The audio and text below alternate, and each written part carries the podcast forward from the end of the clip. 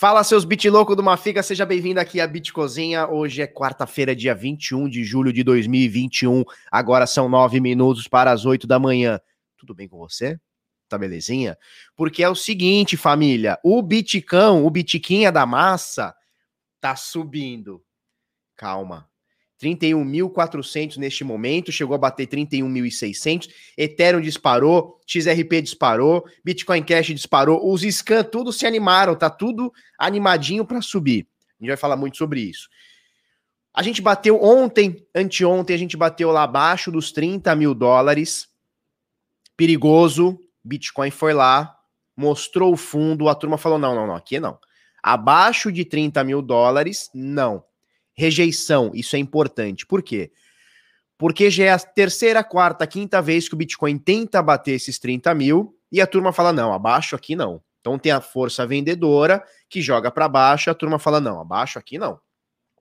Até os 30 a gente tolera, 29, 28 a gente tolera. Abaixo disso a gente não quer.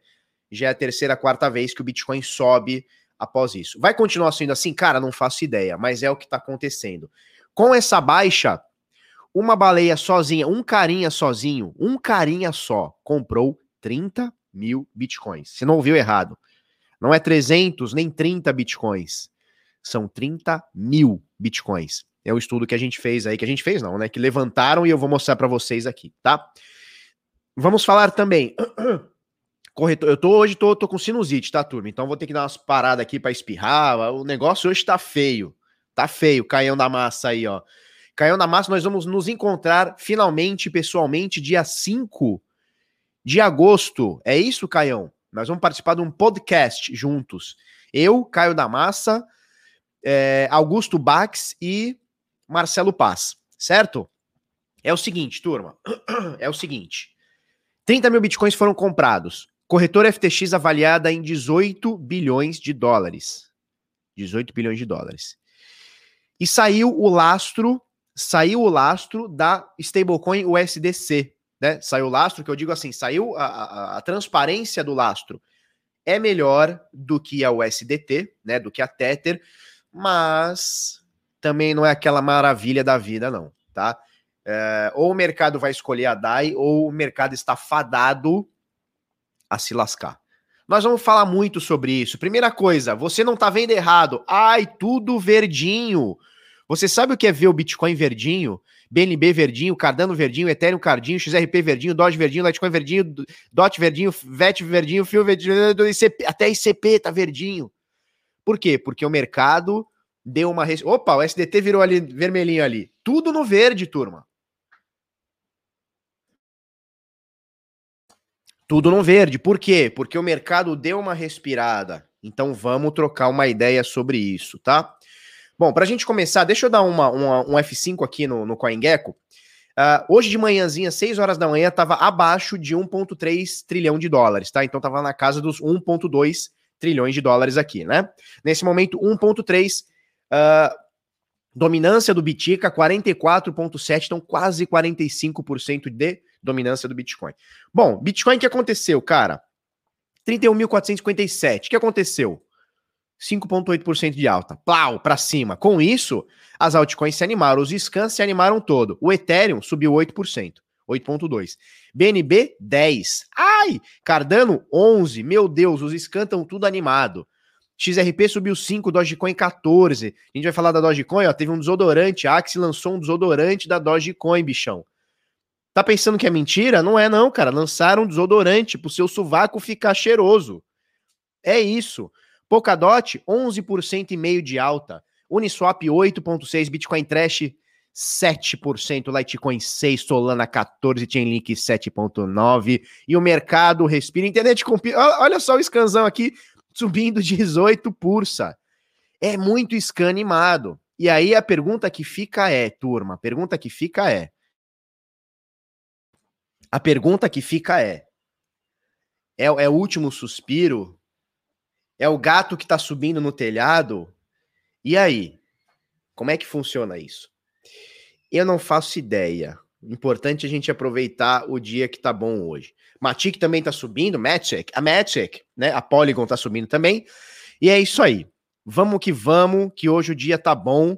O Daniel tá falando que logo, logo cai de novo. Calma, tio, calma. Sempre piora. Sempre tem espaço para piorar, né?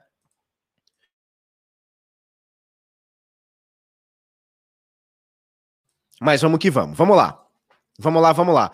Bom, Bitcoin 31.454, com a doletinha cara 5,22, nós temos o último preço aqui na Bitpreço de D, D, D, D, D, cadê, cadê, cadê, cadê? 164.827. Eu não gosto de ver esse 164. Assim, eu gosto e não gosto, né? Porque assim, há dois, três anos atrás era 40 mil. 40 mil. Então, 164 a gente tá quatro vezes mais caro do que era, sei lá, dois anos atrás, sei lá, dois anos e meio.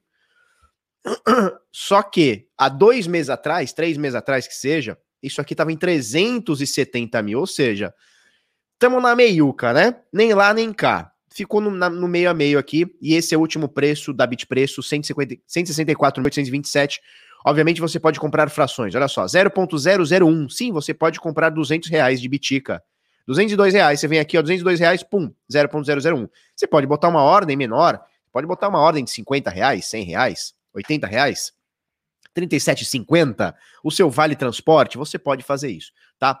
Turma, deixa eu mostrar aqui para vocês, CryptoQuant, vocês lembram que eu mostrei para vocês essa entrada de, de dinheiro em corretoras, né, que foi quase que exclusivamente na Coinbase, que foram 21 mil bitcoins entrado, é, é, que entraram na Coinbase, ao todo 28.700 bitcoins no dia 16 de julho. Olha só, dia de ontem, anteontem, na verdade, dia 19 dia 19 de, de julho, saíram 8.450 bitcoins de corretoras, né?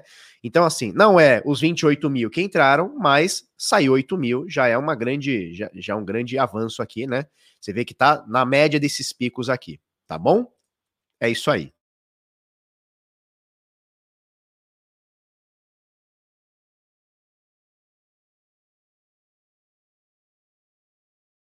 Que hoje eu estou lutando com a rinite. Eu vou até, eu fiz até um cafezinho quentinho aqui, gostoso, para ver se dá uma melhorada. Mas hoje tá frio, essa semana toda, né? Esse mês todo tá frio, né?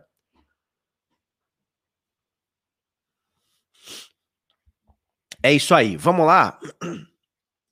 A Dione Santos falou: Eu sou defensor da ADA, não chama ela de scan. Não, cara, também sou, sou defensor da ADA também.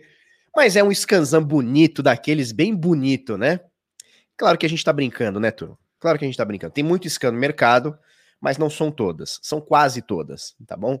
Vamos lá. É, então mostrei isso aqui para vocês. Ó, hoje tem muita coisa para a gente falar, tá? Vou falar muito dessa pesquisa aqui, ó.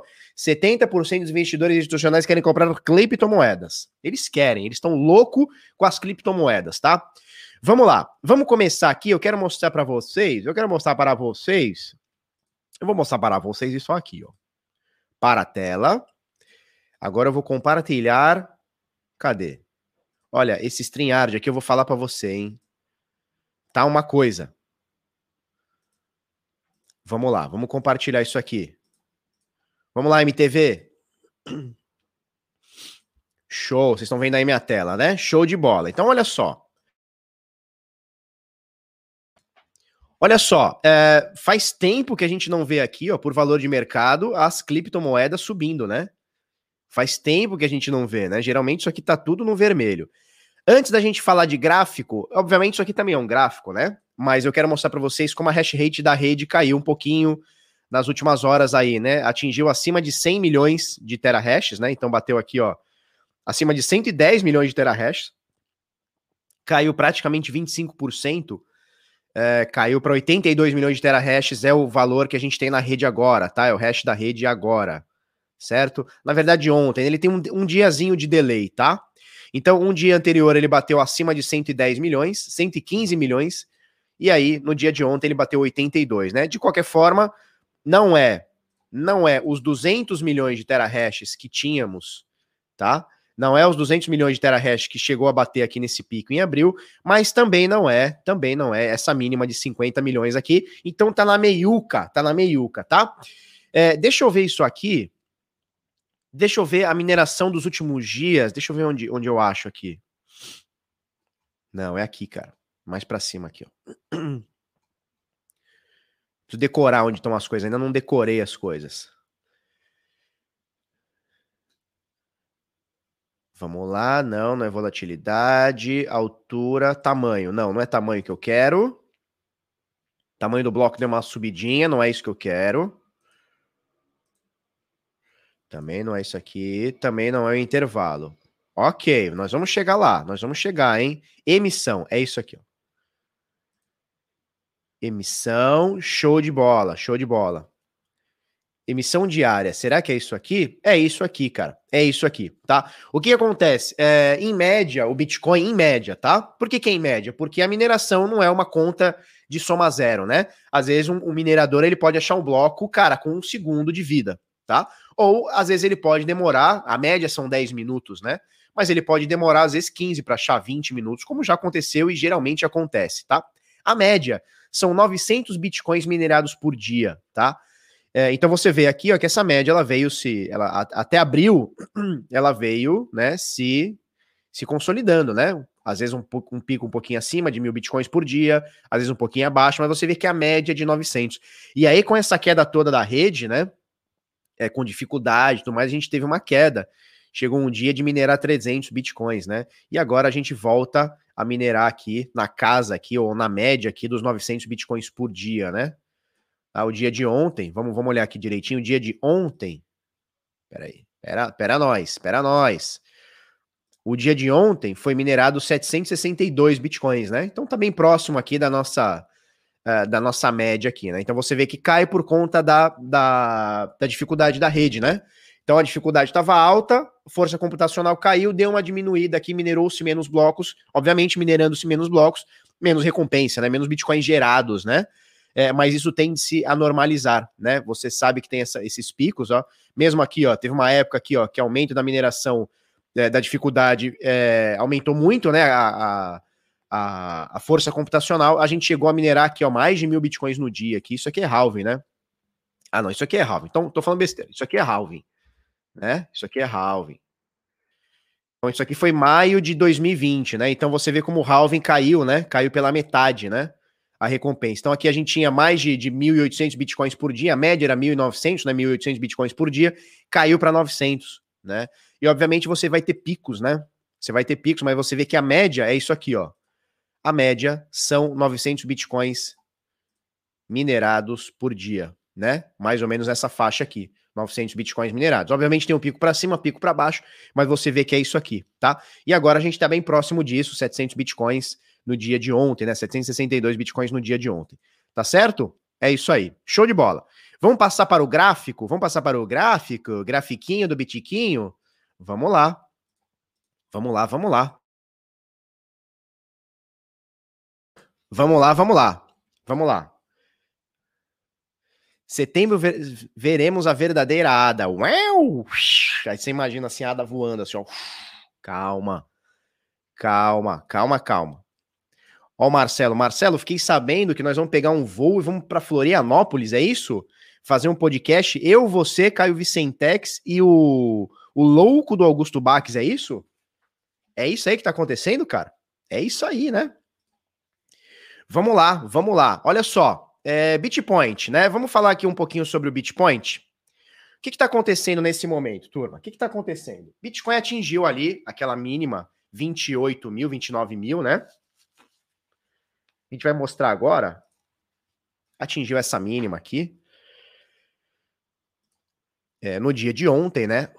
No dia de ontem, dia 20 do 7, ele atingiu a mínima ali de 29.300, né? E aí a turma falou: não, 29 mil não tô gostando. O que, que a gente vai fazer? A gente vai torar para cima, né? E aí, desse fundo aqui, desse 29.300 até agora, a gente tem alguma coisa aí de 7% de alta, certo? Então, batemos mais uma vez esse fundo. Tá? É importante a gente botar uma reta aqui, né? Vou botar uma, uma, uma linha aqui, né? Um segmento de linha. Vou botar um segmento de linha aqui, tá ok? Né? Então a gente vê que a gente tem algumas alguns suportes aqui, tá? Olha que interessante, né? Olha que interessante. Eu vou tirar esse quadrante aqui, depois a gente coloca, para não ficar muito coisado. Então você vê que eu coloquei duas linhas aqui, né? É, suportes de janeiro barra fevereiro. Na verdade, aqui, isso, 22 de janeiro e dia 27 de janeiro. Então foi só janeiro aqui, tá? Suportes de janeiro de 2021. O que aconteceu aqui, ó? O Bitcoin nessa época, ele deu uma bela pernada de alta, subiu que nem o caralho aqui, ó. Subiu que nem o demônio, subiu, bateu 42. Ele saiu de 20 para 42 mil assim, em, em dias. Em dias, dias. Olha só. Ele subiu aqui, ó, em 29 dias, em 30 dias, ele subiu 132%, e assim, já tinha subido o cão também aqui, né? Já subiu muito, né? Subiu, subiu muito. Quando ele sobe muito, é natural que algumas pessoas falem assim, cara, tô com bastante lucro, o que eu vou fazer? Eu vou vender, vou fazer meu lucro, recompro lá embaixo. Se continuar caindo, recompro mais embaixo ainda. Se subir, não tem problema, fiz meu lucro, né? É assim o pensamento da maioria das pessoas, né? As pessoas que têm um pouquinho de sanidade. E aí o que acontece? Com esse movimento de queda, as pessoas fazendo lucrinho, o Bitcoin chegou a cair 31%, chegou a cair 29%, 30% aqui, e atingiu esses picos mínimos aqui, né? Então no dia 20 22 de janeiro, ele bateu aqui, olha só, uh, mínima 28.700, e nesse outro dia aqui, dia 27 de janeiro, uma semaninha depois praticamente aí, ele bateu a mínima de 29, 29.100, né? Então ele marca esses dois valores aqui. Né? E agora, nos dias atuais, eu simplesmente coloquei essas mínimas aqui, tá? Depois desse topão todo, eu coloquei essas mínimas e coloquei essas linhas em diante. Olha só onde o danado veio bater. Olha só onde o danado veio bater. Opa, peraí, calma, calma, calma. Controle-se, Felipe. Aqui. Olha só onde o danado veio bater. Ele veio bater exatamente no nosso, na nossa reta, né? No nosso segmento de reta aqui, olha só. Pô, bateu aqui. Igualou com a mínima de 28 e qualquer coisa. E ontem igualou com a mínima de 29 e qualquer coisa aqui, tá? Então você vê que são valores onde a turma fala: opa, aqui é interessante. Aqui eu não vou deixar cair, não. Aqui eu vou deixar do jeito que tá, né? Então, a 22 de janeiro é o aniversário do Marcelo. O meu é dia 19 de janeiro. Olha que legal, cara. A gente pode comemorar o aniversário juntos, né? Numa sauna. O que, que você acha? O que, que você acha, Marcelão? Aniversário em janeiro, dois capricornianos numa sauna. Deve ser bem legal, né? Deve ser bem legal. É isso, é isso. Olha só. Deixa eu tirar isso aqui da tela, peraí. Show. Então veja bem, Major, majores, majores e rêmoras sagazes, e criptocapitalistas e bitloucos, que vocês estão todos unidos hoje aqui. Enquanto eu vou dando umas goladinhas de café. O que, que nós temos aqui então? Cara, suportes, né?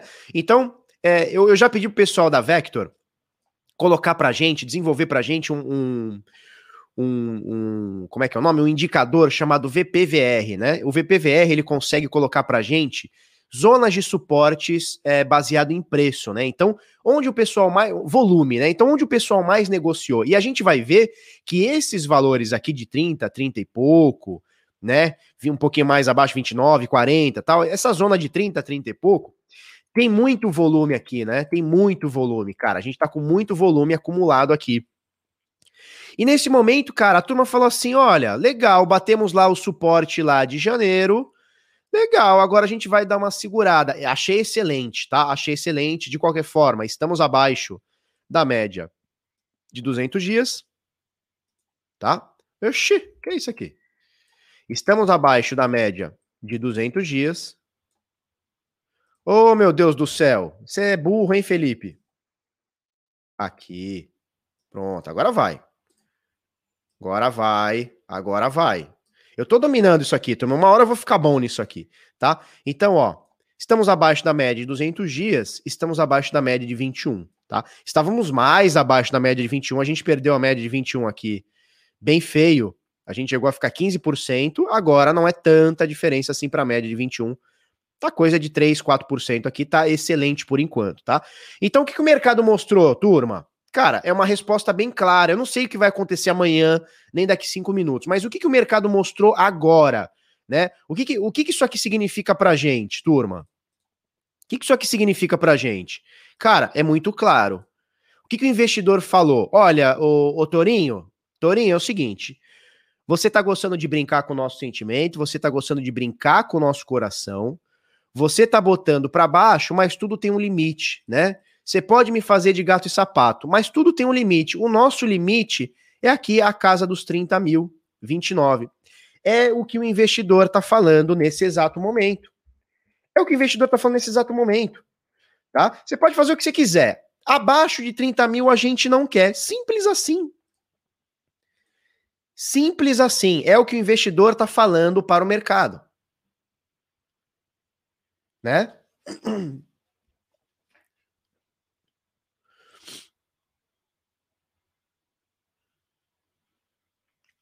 Ó, o, o Raigtal tá dizendo, tá dizendo pra gente esquecer média. Como que eu posso me esquecer de média se a média é, é cara, o nome já diz é a média de preços. Como que eu posso me esquecer? Eu não tenho como me esquecer, né, cara? Não, não tem como, né? Como que eu posso me esquecer se quando você pega lá o semanal, a média de 200 semanas, o Bitcoin nas duas vezes que ele caiu, nas três vezes que ele caiu, ele bate exatamente na média de 200 semanas e volta, né? Você acha que os investidores institucionais não olham as médias? Você, acha que os grandes investidores não olham média de preço?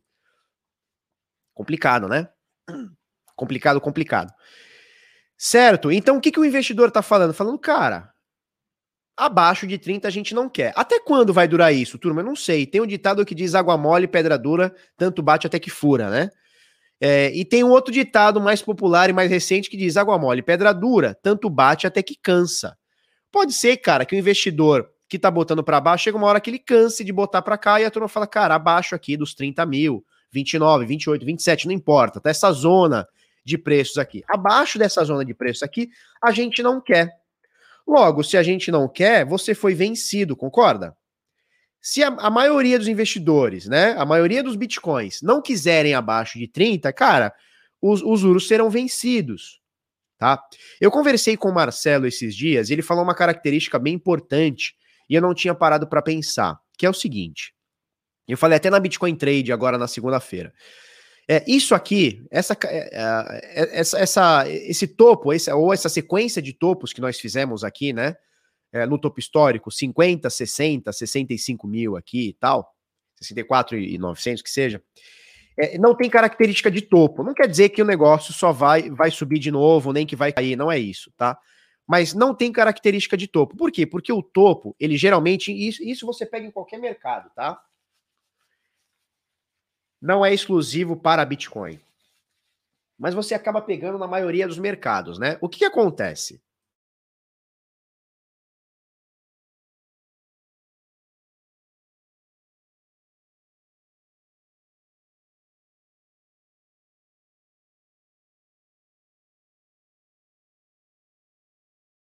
O que acontece, turma? É, pensa aqui comigo. Você tem aqui 2017, deixa eu botar aqui.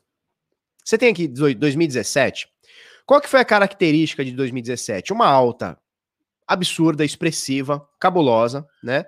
E aí você tem um topo, e esse topo, ele é, é como se fosse um spike, né? Como se fosse um chifre, né? Então ele, ele fura, ele é uma puta de uma alta, ele fura, e logo em seguida ele faz esse movimento de queda, né? Queda mais acentuada, tal, né? É, e essa é uma característica de topo de mercado. Ah, então você tem um grande spike, você tem uma grande, um grande morro para cima e logo ele cai. Não é a característica que nós temos aqui hoje, ó.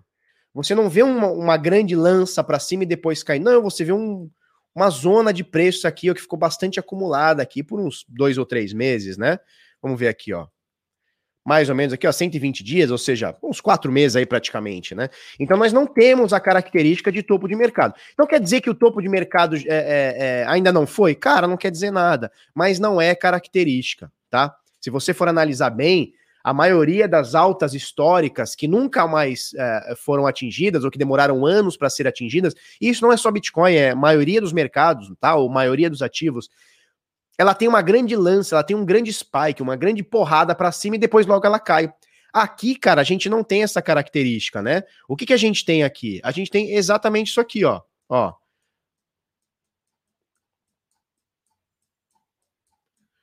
A gente tem esse movimento, tá? É, o, que, o, o que aconteceu em 2017 foi totalmente o contrário disso. Deixa eu tirar tudo isso aqui. O que, que aconteceu em 2017? Foi o contrário disso, né?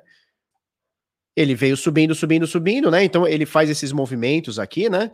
Então ele sobe, desce, sobe, desce, sobe, desce. Daqui a pouco ele dá um porradão para cima e cai. Então não é a mesma característica, né? Então é quando ele dá um porradão, ele não fica nessa zona, ele bate 20 mil aqui e nunca mais. e já era, né? E aqui, cara, a gente ainda tá com uma característica um pouco diferente. Não dá para presumir, né? Ou, ou, sei lá, dá pra gente é, imaginar que isso aqui não é topo? Cara, não dá pra gente imaginar, não dá pra gente falar que por conta dessa característica a gente não tem topo. Mas, cara, é importante a gente ficar ligado nisso, tá? E quando a gente mostra, né? Quando o Bitcoin mostra que os 30 mil, pelo menos até agora, 30 mil que eu digo é a zona, tá, turma? Então tem 28, tem 29, né? 30 mil, qualquer coisa. Então, quando a turma mostra que esses 30 mil é, tá seguro, isso vai dando bastante, vai dando bastante confiança para os compradores, né? Porque por que, que o cara não compra aqui hoje, né? Qual que é o motivo que faz o cara não comprar aqui hoje, né? é o motivo que, que o cara imagina o seguinte, cara, vai cair. Se vai cair mais, se a probabilidade de cair é maior, cara, não tem porquê.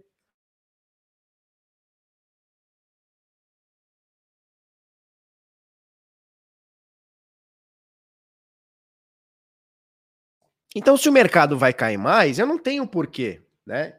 Se o mercado vai cair mais, não tem porquê eu comprar. Eu vou comprar um negócio que vai cair mais? Não faz sentido. Agora, quando ele começa a olhar e ele vê que esses 30 mil já é a segunda, terceira, quarta, quinta vez que a gente bate e segura, tá? Vamos contar quantas vezes nessa zona de preço, ó. Uma, duas, três, quatro, cinco, seis vezes agora com ontem, né? Com ontem barra hoje. Cara, são seis vezes, são seis vezes que o preço do Bitcoin bateu aqui entre 31, 29 aqui e segurou, né? E segurou. Então isso aqui vai mostrando para o investidor o seguinte, fala, cara, tá legal, por enquanto tá, tá, tá bonito aqui, né? É, conforme a gente vai segurando isso, a não ser que a gente tenha uma, uma força de venda muito cabulosa, tá? E como é que a gente prevê essa força de venda cabulosa? Cara, a gente não prevê. Quem que garante que amanhã vai chegar uma baleia? Eu vou mostrar para vocês agora um carinha, né? Uma baleia, uma suposta baleia aí, né? Que comprou 30 mil bitcoins, né? É um estudo que parece que foi um cara só. Foram várias carteiras, mas parece, pela característica, parece que é um cara só, né? Um grupo só, uma empresa só, enfim. É, mas quem garante que esse mesmo carinha amanhã não vai vender 40 mil bitcoins? Cara, não tem como a gente garantir, né? Só que o que vai mostrando aqui é uma solidez, pelo menos até agora, é uma solidez aqui nessa casa dos 30 mil dólares, né?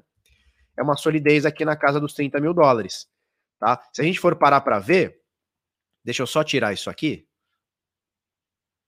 Cadê? Cadê? Cadê? Deixa eu tirar isso aqui. Cadê? Às vezes eu não consigo tirar o negócio. Por que, que eu não consigo? Aqui tá? Se a gente for parar para ver, turma, tá? Se a gente for parar para ver, ó, esse esse valor aqui, ó, esses valores aqui, ó, se tornaram um suporte, né? Esses valores aqui acabaram se tornando um suporte. A gente está um pouquinho abaixo disso, né? Ou está no, no topo disso. Mas pelo menos até agora está se mantendo. Isso é muito importante para o ativo, tá? Falando nessa alta, falando nessa altinha, né, que hoje já está dando aqui mais ou menos, né, de ontem para hoje. Deixa, deixa eu aumentar minha, minha tela aqui para poder pegar melhor. Tá, falando de ontem para hoje, a gente tem mais ou menos aqui 7%, tá? Estamos ainda abaixo da média de 21, tá? Mas falando de ontem para hoje, a gente já tem essa alta de, de mais ou menos 7%. Com isso, com isso, obviamente, né, a gente fala bastante aqui como o mercado cripto é correlacionalizado, né? Isso, o cursor é mais preciso que a mãozinha, é verdade, é isso aí, tá? É, então, o que acontece? Com isso, a gente sabe que o mercado tem uma correlação positiva forte com o Bitcoin. Com isso, o que aconteceu com outras moedas? Por exemplo, o Ethereum da massa. O que, que aconteceu? Simples, né? Voltou a subir também. Então, o Ethereum, agora a gente está no Ethereum no par dólar, tá? O Ethereum, é, ele tentou romper essa média de 21 aqui, falso rompimento, caiu. Quando ele cai, a gente falou isso ontem, né? Ele caiu cerca de 28%. A gente comentou ontem sobre 0,618 de Fibonacci, né? Que não é nem a primeira nem a segunda vez que aconteceu, né? Então, olha só, 0,618, 0618, 0618, né? Essa linha, olha só, essa linha aqui em 1700. A gente ainda comentou, olha, tem grande chance de bater aqui nessa linha de 1.700 dólares, né? O que aconteceu ontem? Ele bateu exatamente nessa linha de 1.700 dólares, né? Furou um pouquinho para baixo e voltou a subir, tá? Voltando a subir junto com o Bitcoin, enquanto o Bitcoin subiu 7, o Ethereum subiu 10, né? Então sobe um pouquinho mais aí do que o próprio Bitcoin. Então, cara, uh, é isso, né? No final das contas, no final do dia, o que, que nós temos?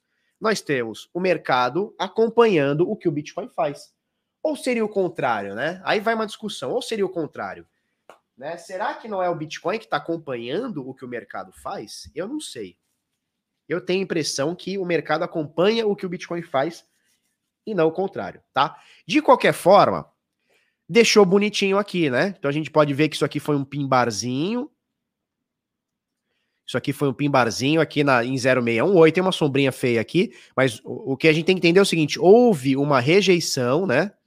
Houve uma rejeição, certo? Do preço aqui, e logo em seguida uma alta. De qualquer forma, a gente está abaixo, a gente está abaixo da média de 21 dias. Eu vou mostrar aqui para vocês quanto a gente está abaixo da média de 21 dias. Nesse momento, é, Ethereum 1900, ele chegou a bater ontem 1700 e qualquer coisa, tá? Chegou a bater 1700 e qualquer coisa. Nesse momento, 1905 e tá apenas, com aspas, né, 5% da média de 21, que tá muito confluindo aqui com a média de 200, né? Então elas estão juntinhas aqui, elas estão bem próximas, né? A média de 21 em 2000, a média de, de, de, uh, de 200 em 2082, né? Então a gente vê que tá bem pertinho, pertinho, pertinho, tá? Então, isso, suporte importante. 1.700 dólares, suporte importante. Importantíssimo para o Ethereum. E a gente vê que, em termos de. de é, como é que eu posso falar isso? Em termos de comparação, esse 1.700 do Ethereum, ele, ele, a gente pode dizer que ele, ele, ele se compara aos 30 mil dólares né, do Bitcoin, né? Então são os dois suportes mais importantes aí.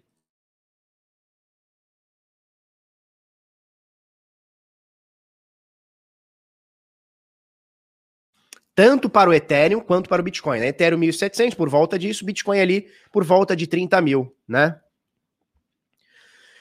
Tiago Moraes, Felipão, essa correlação é tão casada que parece que tudo é operado por robô. Cara, o lance todo é o seguinte: tudo é cotado em Bitcoin. É por isso que essa correlação é tão grande e ela vai continuar sendo por muito tempo.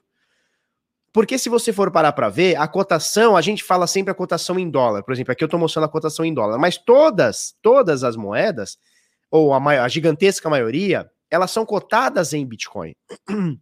Logo, se elas são cotadas em Bitcoin e o preço do Bitcoin mexe, elas vão mexer junto. Então, é, essa correlação ela vai existir sempre, cara.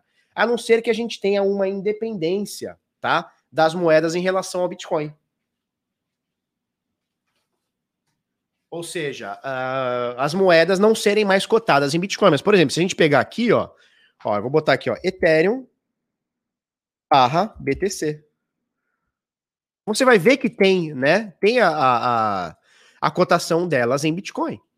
E nesse momento, ela vai perdendo, olha só, ela veio ganhando do Corona Crash em diante.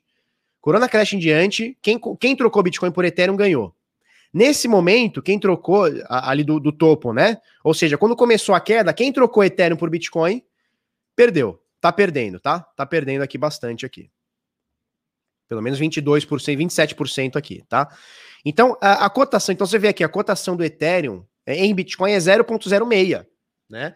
Então, o que acontece? Cara, não tem jeito, a cotação, é, ela, ela segue o Bitcoin, né? Ela, é, as moedas são cotadas em Bitcoin, por isso que existe essa correlação, cara. E acho muito difícil, acho muito difícil perder essa correlação aí num, num curto prazo para médio prazo, prazo. Acho muito difícil, tá? A gente olha sempre a cotação em dólar porque é mais fácil, né, pra gente pra gente olhar o preço. Tá muito difícil a gente ficar falando, ó, oh, o Ethereum agora custa 0.06, né? É mais difícil, né? Então a gente vai no dólar, que no final das contas a pessoa tá comprando em dólar ou em real, né? Mas no final do dia, cara, ela é cotada em Bitcoin, por isso essa correlação. Então não é questão de robô, né? É questão de a cotação com o Bitcoin. Cara, você pode pegar outro, por exemplo, a TRX, né, a Tron. É, você pega a Tron, você tem a cotação em dólar? Tem, mas você tem a cotação também em Bitcoin. Né? Então é uma moeda cotada em Bitcoin. Todas elas no final do dia são, né? Então sempre vai rolar essa correlação. Deu para entender? Pode ser que um dia perca? Cara, pode ser que perca.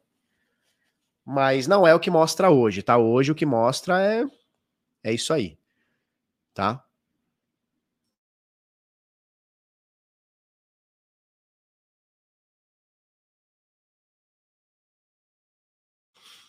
Ó, o Katani Trader diz: o semeador, ninguém mais vai fazer 5 mil por cento em Bitcoin. Esqueçam de ficar milionários com Bitcoin. Mas altcoins sim existem, várias possibilidades de subir de 5 mil por cento para mais as alt com menor capitalização. Cara, eu escuto isso desde que eu entrei no Bitcoin, tá? Eu escuto isso. Não, a, a, o upside no Bitcoin já foi. Quem teve, teve. Quem não teve, não teve. Cara, de lá para cá, subiu de 400 dólares para 65 mil. Isso é um aumento de mais de 5 mil por cento, né? Com muito mais consistência do que a maioria das altcoins. Essa é a verdade, né? Então, assim, é, eu escutei isso quando entrei, pensei isso quando entrei, pensei isso em 2016, em 17, em 18, em 19, 20 e 21. Daqui 10 anos, essa merda vai estar um milhão e a gente vai falar a mesma coisa. Não, agora ninguém mais ganha com Bitcoin, né? E no final do dia, o que a gente está vendo é que quem está comprando em Bitcoin e tá, e tá mantendo a longo prazo, cara, tá ganhando mais do que as altcoins, muito mais do que as altcoins, né? Principalmente por uma coisa chamada draw, drawdown, né? Então, é, a perda máxima. Então, por exemplo, você pega lá é, o Bitcoin esse ano, ele já caiu, né? Do topo, é, ele já caiu coisa de 50 e tantos por cento. Cara, o Ethereum já caiu 60. A Tron, vamos ver a Tron? É que aqui a gente tá em Bitcoin, né? Vamos ver em dólar. Uh, vamos ver a, a TRX USD. Né? Então, olha só. A Tron, desse topo aqui em abril para cá, já caiu 74%, 72%. Né? Então, assim, cara, você vai ficar arriscando em, em, em altcoin, sendo que é correlacionado com Bitcoin? Vai na fé. Quando você ganhar, você vai ganhar mais que o Bitcoin? Pode ser que sim. Não é, não é uma certeza. Pode ser que sim. Mas quando você perder, cara, você fatalmente vai perder mais que o Bitcoin. Olha aqui, ó. Aqui bateu 75%. Eu tô dando um exemplo da Tron. Vamos ver a própria Ethereum, para não falar que a gente tá falando. Vamos ver. Ethereum na Coinbase, né? Olha só, do topo já deu mais de 60%.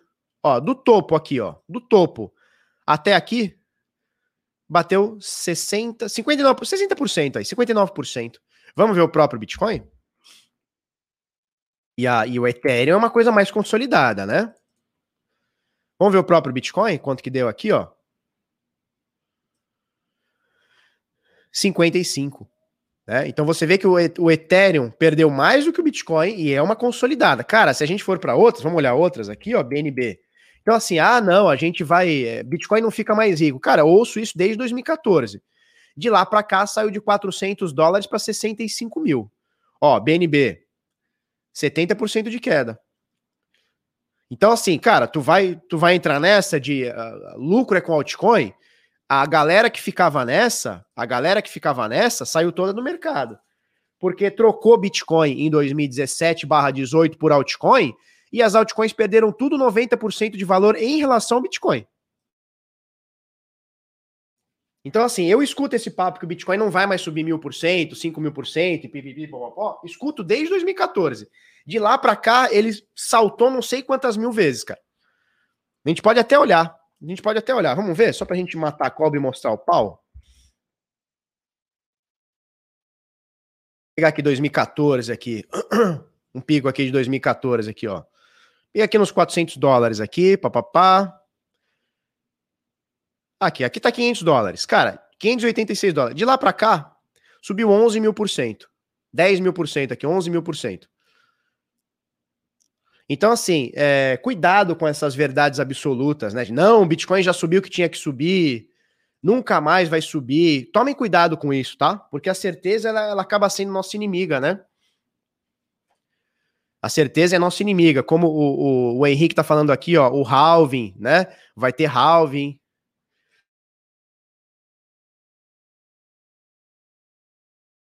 Nós vamos ter mais um halving daqui 2000, daqui três anos, né? Daqui três anos nós vamos ter mais um halving em 2024, né?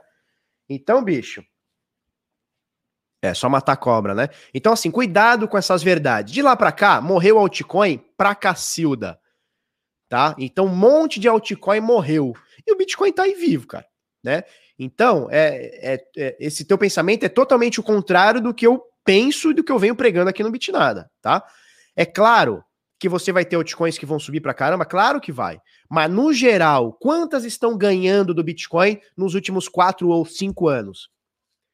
Quantas? Você vai pegar poucas, tá? E quantas estão perdendo? A maioria. A grande maioria. Principalmente até 2020. A partir de 2021, que aí veio o out-season, né?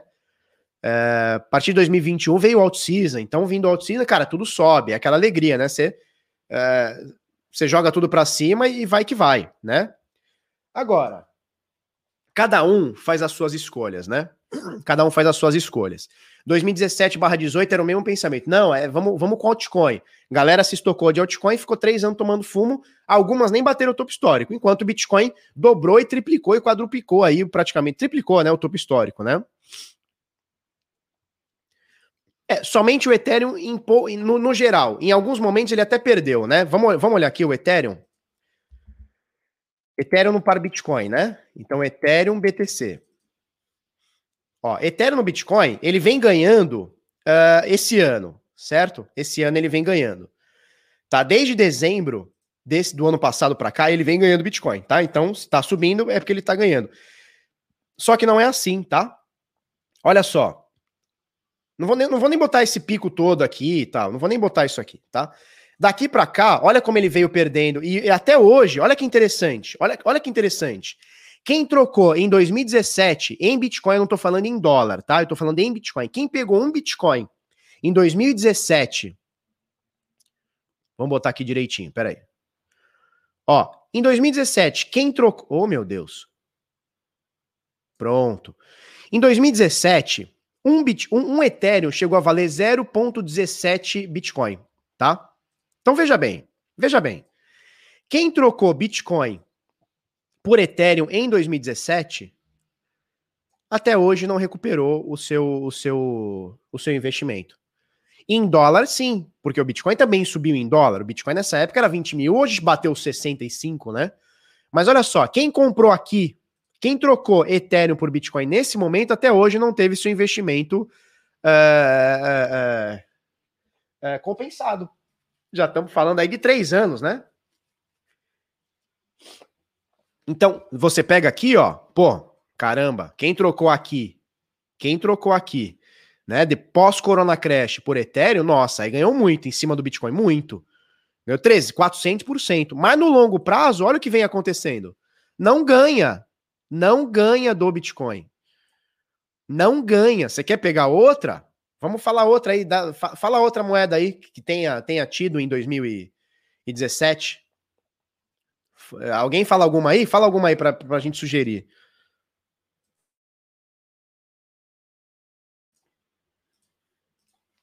Né? Então, assim, não é só olhar em dólar, é olhar o que, que ele está compensando em relação ao Bitcoin. Porque, cara, se você tem uma moeda que sobe em dólar, mas perde pro Bitcoin, cara, fica em Bitcoin. Fica em Bitcoin. Vamos olhar a ADA? É que a ADA não tem muito histórico, mas vamos olhar a ADA. Vamos olhar a ADA. Vamos olhar a ADA e depois a gente olha a IOTA, tá? Vamos lá, ADA. A ADA em Bitcoin, né? A gente quer em Bitcoin. Ah, não sei se a gente vai ter histórico aqui, turma. Eu não sei se a gente vai ter histórico. Vamos ver a, Cardano na Binance. É, a gente só tem a partir de 2018. Eu queria pegar 2017. A gente só tem histórico de 2017. Vamos ver a BNB? BNB, o SDT. É, a gente tinha que pegar uns históricos maiores, né? Ó, a BNB de 2017 está ganhando do Bitcoin. A BNB de 2017 está ganhando Bitcoin bastante, bastante, bastante.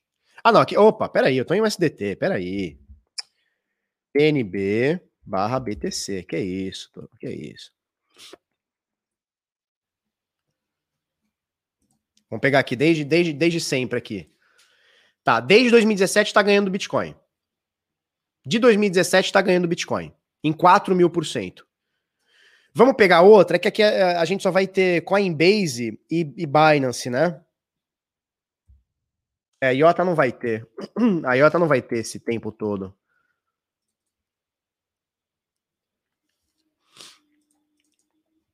Desde quando a gente tem aqui, ó. Ó, a IOTA a gente tem em 2017 na Binance. Olha só IOTA, tá? Não importa quanto ela tá em dólar hoje, importa é quem trocou aqui, ó, Bitcoin por IOTA, né? Então a gente tá cotando, é uma razão, né? É IOTA sobre Bitcoin. Olha só, mesmo que no, no, nos últimos dias tenha subido infinito, nossa, a IOTA subiu mais do que o Bitcoin. Legal, pô, subiu 400% mais do que o Bitcoin em 130 dias. E aí depois tomou uma, uma ré aqui de 60%, legal. Mas olha só, quem trocou no longo prazo a IOTA por Bitcoin? A gigantesca maioria das criptomoedas é assim, cara. Eu tô falando de moedas que eram ou estão no top 10, tá? Vamos pegar Bitcoin Cash, que é ou estava no top 10 até recente aí. Bitcoin Cash uh, USD. Bitcoin Cash USD. Tá, vamos achar aqui, ó. É, ah, não, aqui a gente só tem 2019. Aqui a gente só vai ter 2019. Aí teve essa alta, né? Então, ó, só pra você ver, né? Como o negócio é. Até aqui tava perdendo. A gente não tem mais histórico, né? Até aqui tava perdendo. Aí ele ganhou 500% em cima de Bitcoin, do Bitcoin. Cara, Bitcoin começa a cair, ele tomou 74% em cima. É isso que você quer, bicho? Né? Ó, o Atila Barbosa mandou 10,90. Obrigado.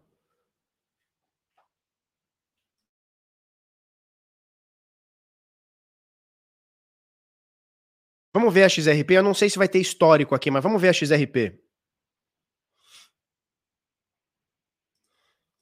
Vamos ver, XRP. Vamos ver se a gente vai ter histórico, né? Porque aqui a Binance. Porque, por que eu tô falando isso? Porque a Binance é de 2017. Então, tem muito gráfico que ela ainda não tem. Ela foi lançar a partir de 2017, a partir de 2018, 19 e tal, né? Vamos ver, XRP Bitcoin. Vamos ver se a gente tem histórico aqui. Acho que temos, hein? Ó, essa aqui é a XRP, né? O povo todo alvoroçado porque a XRP subiu, sei lá, 300% em dois meses, né? Com, com, a, com a out-season. Todo mundo alvoroçado, né? O pessoal só olha isso aqui. Meu Deus, que alegria, que emoção. Aumentei meu portfólio em quatro vezes, né? Aí o cara segura isso para longo prazo. Olha o fumo que ele toma. Veja bem, o cara que comprou aqui, ó, 2018, não é nem 2017, tá? Não é nem 2017, é 2018. O cara que comprou aqui 2018, ele tá tomando um fumo. Ele tá tomando um fumo de 90%. Peraí, deixa eu botar direitinho aqui. Isso aí, ele tá tomando um fumo de 90%. Ó, do, se comprou no topo histórico, o fumo é de 92%. Né? Então, assim, tá perdendo. No longo prazo, cara, são raríssimas as exceções, por exemplo, a BNB, que ganham no Bitcoin. Raríssimas as exceções. Raríssimas. Raríssimas. A maioria toma fumo. Né? Então, muito cuidado em falar assim: ah, não, você não vai ficar rico com Bitcoin, você vai ficar rico é com altcoins. Eu mostrei um monte aqui para vocês. Uh, onde você achou que ia ficar rico com a XRP, com Bitcoin Cash, que é Litecoin. Vamos ver se a gente tem histórico da Litecoin também. Eu tô pegando, turma, é, moedas que eram ou são do top 10, top 15, top 20, tá? Ah, não, é isso, Litecoin, Binance. Vamos lá. Vamos ver se a gente tem um histórico. Ah, Litecoin é a mesma coisa, olha só. Quem comprou aqui, quem comprou aqui, ó, tomou uma ré. Já vou falar para vocês de quanto é essa ré aqui. Tomou uma ré de 84%, 85%. Então, no longo prazo, escolher altcoins, cara, não é minha opinião, é o gráfico que tá falando. Não é a minha opinião, não é, ah, o Felipe é contra altcoin. Não, o gráfico tá me mostrando. É o gráfico, não é a opinião, não é, ah, o Felipe é contra altcoin. Não, eu não sou nada, cara. Eu adoro altcoin, a minha azada, amo minha azada, acho maravilhoso. Né? Mas você tira, é, o Daniel tá falando, já diria o Basser, né? A exceção é o exemplo do burro, exatamente. Exatamente, a exceção é o exemplo do burro. Mestre Baster falava, fala isso bastante, né? Então, é claro que há exceções, né? Por exemplo, a BNB, né? Você deve ter outras aí, pode ser que a Doge tenha subido por conta dessa alta explosiva, pode ser. Mas, cara, a gigantesca maioria perde para o Bitcoin. Então, no final do dia, o que, que você está fazendo? Você está pegando você tá pegando é, no longo prazo, é claro, né? Que senão você vai falar assim: ah, não, mas é, bateu no fundo, mas aí se você comprou no fundo, vendeu no topo, beleza, o Bitcoin também. Né? Bitcoin também, né? Aí, aí você tá falando de qualquer uma, né? Você tá operando volatilidade. Mas no longo prazo, e, e eu nem sei se quatro anos, eu nem sei se quatro anos, né? De 2017 para cá, eu nem sei se quatro anos a gente pode chamar de longo prazo. Nem sei se a gente pode chamar. Mas no longo prazo, o que mostra é que no final do dia você está pegando o seu dinheiro, por exemplo, o Bitcoin, está trocando o seu Bitcoin por uma altcoin. E essa altcoin, no longo prazo, performa pior que o próprio Bitcoin. O que não é nenhuma, nenhum demérito, né? Porque performar pior que o Bitcoin não é nenhum demérito, porque o Bitcoin, cara, é o ativo que mais subiu na história. Sei lá, é um milhão por cento, é um negócio absurdo, né? Então é isso, cara, é isso que eu quero mostrar para vocês, tá? Agora, vai ter exceção? Claro que vai ter exceção, né? Só que das 10 mil moedas, quantas são exceções e quantas são a, a, a maioria que perde, né? Então é isso, turma. É isso que eu queria mostrar para vocês, tá? Né? Eu, na verdade, eu nem queria mostrar isso para vocês. A gente só foi é, avançando no papo aqui, tá? Certo? É isso aí. É, vamos, vamos mostrar aqui. Deixa eu compartilhar a minha tela. Deixa eu compartilhar a minha tela. Show de bola. Tá? Depois, se, a gente, se vocês quiserem gráfico, a gente entra na parte de gráfico novamente, tá? Beleza? Vamos lá. É, então a gente mostrou isso aqui. Se você quiser é, testar a Vector, né, que é essa plataforma que eu acabei de mostrar para você, por 30 dias grátis, o link está aí na descrição, tá bom? Vamos falar de algumas notícias. Olha só, Bitcoin em queda, baleia compra sozinha 30 mil Bitcoins. Então veja bem, é, fizeram um levantamento aqui, foi da CryptoQuant, deixa eu ver quem foi que fez o levantamento. Papapá, papapá. Não fala aqui quem, tá, quem fez o levantamento, né? Ou fala eu que não tô achando. Enfim, o que, que eles estão fazendo aqui? Eles estão mapeando as principais carteiras, né? As principais, as maiores carteiras, tá? Então eles estão vendo aqui, ó. Papapá, papapá, papapá. Ó, várias carteiras que estão entre as maiores do ecossistema começaram a acumular a moeda de maneira sincronizada desde o último final de semana, de 17 e 18 de julho. Assim, ah, foi a Bitinfo, tá? Assim, de acordo com os dados do BitInfo Charts, as maiores carteiras de Bitcoin do mundo, todos os endereços entre o rank 89 e 106, com exceção da 90, tá? Com exceção da 90. É... Acumularam um total de 28.377 bitcoins. Um valor aproximado de 842 milhões de dólares, cerca de 4 bilhões de reais. Apenas neste período de dois dias, as 17 carteiras que tinham exatamente 8 mil bitcoins cada uma aumentaram suas posições. Além dessas similaridades, o site também revela que quatro endereços receberam bitcoin exatamente ao mesmo tempo no dia 17, ou seja, uh, eles estão achando que é a mesma pessoa, tá? O mesmo grupo, a mesma empresa, não importa, tá? Mas o mesmo, a, a, a mesma turma aí, tá? Então, o que, que eles estão fazendo levantamento aqui? Ó? Que uma mega baleia comprou cerca de 30 mil bitcoins. Porque, turma, pensa aqui comigo, você pode ter várias carteiras de Bitcoin, né? Então, é, você tem lá uma carteira lá de mil bitcoins, né? Tem uma baleia que tem uma carteira de mil bitcoins. Quer dizer que ele só tenha isso? Não, cara. Ele pode ter três. ele pode ter três carteiras de mil bitcoins. Ele pode ter dez carteiras de mil bitcoins. Ele pode ter cem carteiras de mil bitcoins, né? Então não existe. O Catani tá, tá chamando a gente de Bitcoin maxima, maximalista. Cara, é, ninguém aqui é maximalista. Eu só tô mostrando para você os fatos, cara. Eu, eu tô mostrando o gráfico para você. Você quer ir contra o gráfico? Tá tudo bem, não tem problema. É, mas aqui ninguém é maximalista, cara. Eu falo de altcoins todos os dias aqui. Eu analiso Ethereum, tô sempre olhando a Cardano. Só que você não, não dá para você ir contra, cara, os fatos, né? Não dá para ir contra os fatos. No longo prazo, tá tudo perdendo pro Bitcoin. Você acha que você vai ficar rico com altcoin? Cara, vai lá, skin the game, eu acho maravilhoso. É, tudo isso que você tá falando, eu já passei por isso, vivenciei isso e vivencio. Mas tá tudo bem, cara. Tá tudo bem, né? É a mesma você ficar me chamando de Bitcoin maximalista é a mesma coisa que eu ficar te chamando de, sei lá, é, é, é, scanzeiro, né? Porque só fica comprando scan. Né? Não faz o menor sentido. Tá tudo bem. Tá? Tá tudo bem. Cada um vai na sua, eu já passei por tudo isso.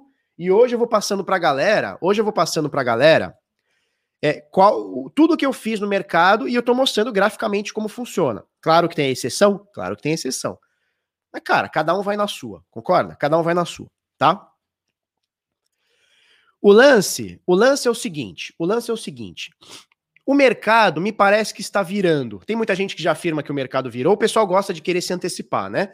Muita gente dizendo que o mercado já virou, não tenho certeza, pode ser que a gente volte a subir, já falamos da característica de topo, não sei, tá? Pode ser que o mercado tenha virado. Meu irmão, se o mercado virou, quem tá full em altcoin vai chorar sangue. vai chorar sangue. E eu venho falando isso desde dezembro. No, no mercado de alta, quem tiver exposto em altcoin vai chorar sangue. Porque enquanto o Bitcoin tomar 60, 70, 80% de fumo, as altcoins vão tomar 99. Foi assim na última na última alt season, né? No final, no último inverno cripto, melhor dizendo, né? É, foi assim. Foi assim. Então, aqui, aqui no Bitnada, a gente não engana ninguém, cara. É assim que aconteceu em 2017, 2018. A temporada de altcoins, né? O bear market, o bull market, aliás, do Bitcoin, ele, ele engana muita gente. Né? Porque você vê altcoins subindo mil por cento, dois mil por cento, cem por cento por dia, por semana, engana muita gente. Mas quando o inverno vira, que a turma fala, cara, deixa eu fazer meu lucro, os holders de altcoin, rapaz, esses vão chorar sangue. Esses vão chorar sangue. Agora, quem fez como o Ricardo, que trocou a maioria das altas por Bitcoin, tá tranquilo, né? Quem escutou o que a gente vem falando e no final do dia tá querendo acumular alt, ah, desculpa, tá querendo acumular Bitcoin e não altcoin, cara, esse aí tá de boa, né? Que foi o que eu fiz, que foi a galera do Decifrando fez. Enquanto o mercado tá em alta, meu irmão, é trade em altcoin, mas como se não houvesse amanhã. Os nossos sinais explodiram, o Crypto Swing Trade explodiu, o ARM explodiu explodiu. A gente fez um monte de trade, por exemplo, na BNB, na Ethereum. Uh, na BNB a gente fez dois trades de mais de cento e poucos por cento. Né? O, uh, o Gustavo tá perguntando quem inventou isso de inverno. Cara, eu não sei quem inventou, mas o pessoal chama, né? Quando o mercado vira, o pessoal chama de inverno, né? Fica tudo meio frio, tudo meio em queda e tal. Mas assim, cara, agora no mercado de alta, cara, nós estouramos de ganhar. Só que no final do dia eu quero me acumular ou de Bitcoin ou de dólar. Eu não quero me acumular de BNB, eu não quero. E Ethereum também, tá? Eu não faço trade para Ethereum, mas é uma outra, é uma outra estratégia que eu tenho. Mas eu não quero me acumular de Dogecoin. Eu não quero me acumular de. O uh, que mais? Vamos falar Bitcoin, Bitcoin Cash. Eu não quero me acumular de Litecoin. Eu quero me acumular de Bitcoin. No final do dia, quem entendeu o jogo está se acumulando Bitcoin. Por quê? Porque o, Bitcoin se mostrou antifrágil nesses últimos 12 anos e meio? E as altcoins? A maioria morreu, né? É isso, né? É isso. Show! Beleza, então tá mostrando aqui para vocês. Mega Baleia comprou 30 mil bitcoins, tá? Sozinha. E um monte de outras baleias compraram e acumularam Bitcoin aí, tá bom? Lastro do SDC saiu na matéria do Criptofácil. Ontem a Circle mostrou um relatório atestado pela, pela Grant Thornton, né? sobre o lastro da USDC. O que, é o USDC? É aquela stablecoin de dólar que é a segunda maior stablecoin, tanto de valor de mercado quanto de usabilidade, né? Então, a maior stablecoin é, do mercado hoje é a Tether, né? Hoje não, que já é assim há cinco anos fácil, seis anos fácil, né? Com 62 bilhões de dólares. A USDC está na sexta posição com 26. Então, quase metadinha aí, né? Quase metadinha é, de valor de mercado e também de volume tá um pouco abaixo, né? Volume da Tether é 41 bilhões, volume da USDC é 2, né? Então, questão de volume, a Tether, ela, ela chava, né? Enfim, saiu o lastro da USDC, matéria aqui do Criptofácil, depois se você quiser olhar a opinião deles, eu vou dar a minha aqui, tá?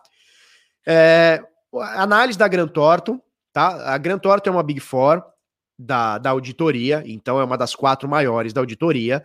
Lembrando que quem confia em auditoria plena e cegamente tende a se lascar, né?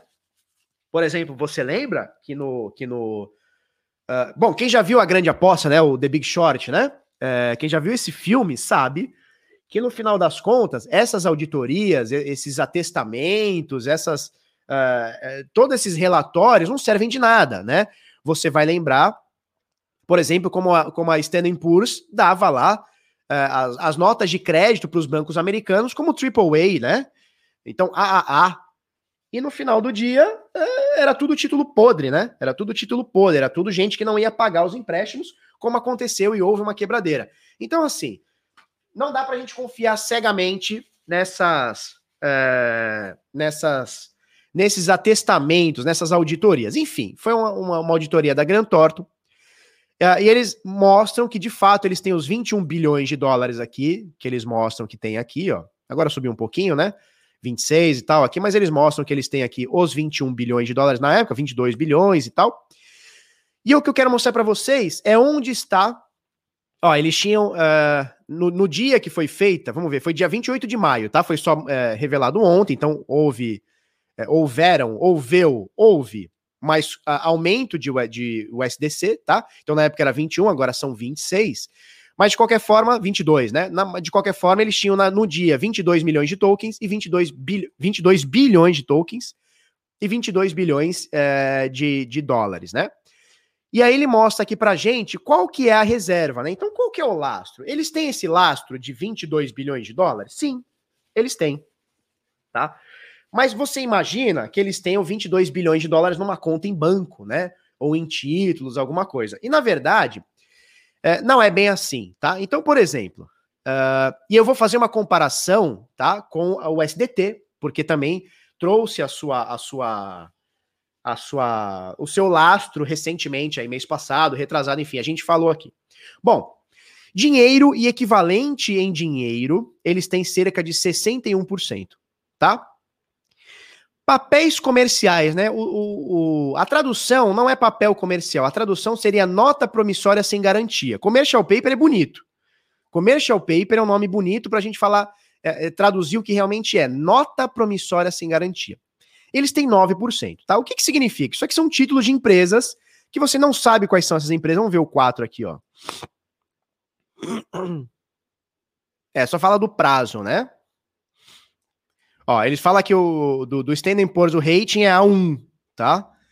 Mas é como a gente acabou de falar, o, o S&P, né, o Standard Poor's, ele deu nota AAA para os créditos, né, dos bancos é, na, na, no como é que é o nome? Agora 2000, 2007, como é que é, como, é, como é que foi a, a bolha do subprime, né? Então o que eles falam também não se não se escreve muito. Enfim, eles têm 9% em commercial papers, né, que é que é nota promissória. Você lembra que a gente mostrou aqui da Tether? A Tether tinha 75% em nota promissória sem garantia e apenas 3% em cash, tá? Então aqui eles têm em, títulos, títulos do tesouro, é, é, títulos comerciais e tudo mais, tá? Né? Então, então o que acontece? É o ideal que tenha apenas 61% em cash ou equivalente? Não, cara, eu acho que não. Tá? De qualquer forma, eles trabalham esse dinheiro, eles, eles ganham um jurinho, tá? Então, eles têm é, títulos municipais, títulos corporativos, é, tesouro americano, que isso aqui é, é, Cara, a chance disso aqui ter calote é nada, né? Então, é, é, bem pouquinho de rendimento que eles têm, mas eles têm. Isso aqui deve ser a maior alavancagem deles, né? Essas notas promissórias aqui deve ser a maior alavancagem. E cash e equivalente 61%. É o ideal? Esse banco imobiliário aqui é o ideal? Não, não é o ideal mas é melhor do que a Tether, que tinha apenas 3% em cash, né, ou seja, dinheiro, e 75% em papéis comerciais. Você lembra? Você lembra que a gente falou aqui, né? Fizeram um levantamento e nessa mesma época a Tether, ela era a sexta ou sétima maior empresa do mundo detentora de papéis comerciais, ou seja, de títulos de notas promissórias sem garantia. Então, assim, cara, a Tether é uma bomba relógio. A USDC é um pouquinho melhor. A USDC é um pouquinho melhor. Não é o ideal, mas é um pouquinho melhor. Enfim, pelo menos a gente tem aqui um pouquinho mais de transparência, é, se é que dá pra gente confiar na Grant Thornton, tá? Lembrando que a Grant Thornton é aquela empresa que veio aqui no Brasil, né? Obviamente eles têm braço aqui no Brasil. É aquela empresa que atestou que a Atlas tinha bitcoins da galera. E ficou provado uh, que a Atlas não tinha porra nenhuma.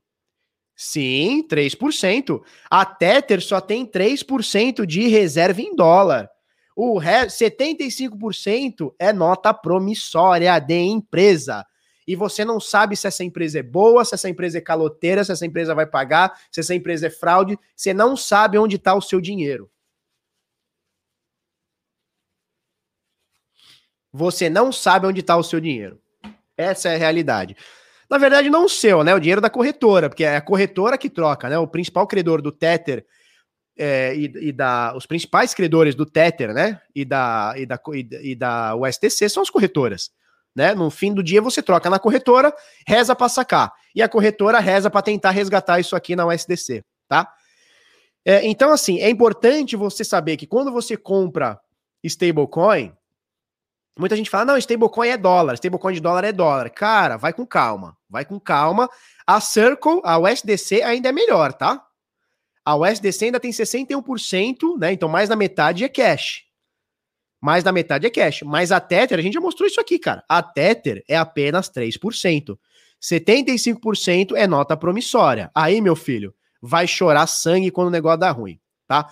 Vamos lá. Comunidade Decifrando Trade, nós vamos abrir inscrições na próxima segunda-feira, tá bom? Para você fazer parte, o link tá na descrição, tá fixado aí no, no, no como é que é o nome?